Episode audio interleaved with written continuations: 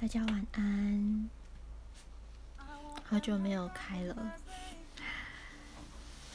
嗯，现在就只是想要聊聊一下而已。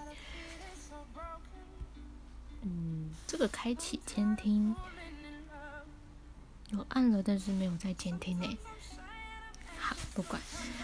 嗯，今天没有要讲一些就是写好稿的东西，就想要随便聊聊。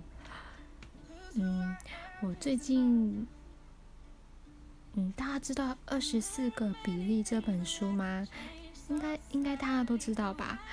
这个我从小就好想看，我听到这本书就很想看，因为我对就是精神疾病、精神障碍这一块非常有兴趣。那我在在从事的也是这份领域的工作，呃，这个领域的工作，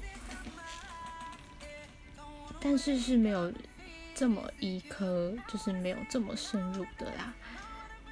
嗯，好，反正就是。我最近在看了《二十四个比例》这本书。其实这本书我在五年前我就买了，然后就一直放在我的书柜里，一直没有去碰它，一直到最近。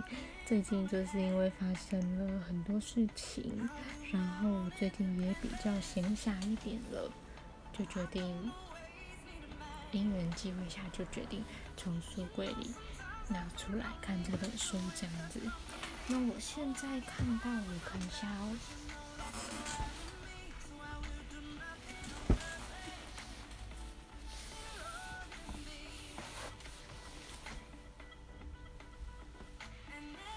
总共有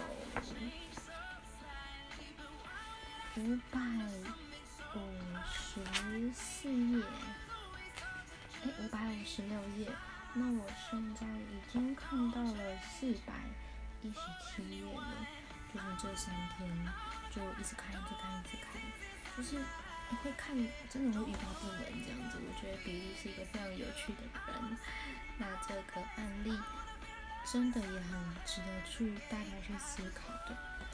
二十四个比例这本书的书名就是在讲说，比利有二十四个人格嘛，那。他一开始都是不知道他有这一份，呃，他有这些人格的，一直到他后来犯下了强暴案，被警察抓去，然后才有人发现他其实是有人格的，他其实是有其他人格的，然后经过一些治疗，种种的，就是经过一些种种的治疗过程之后。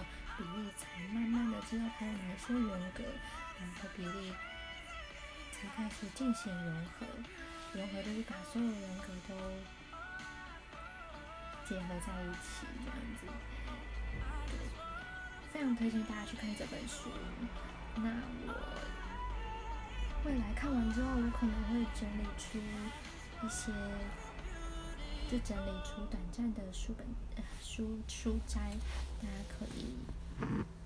让大家可以了解一下这本书，这样子。那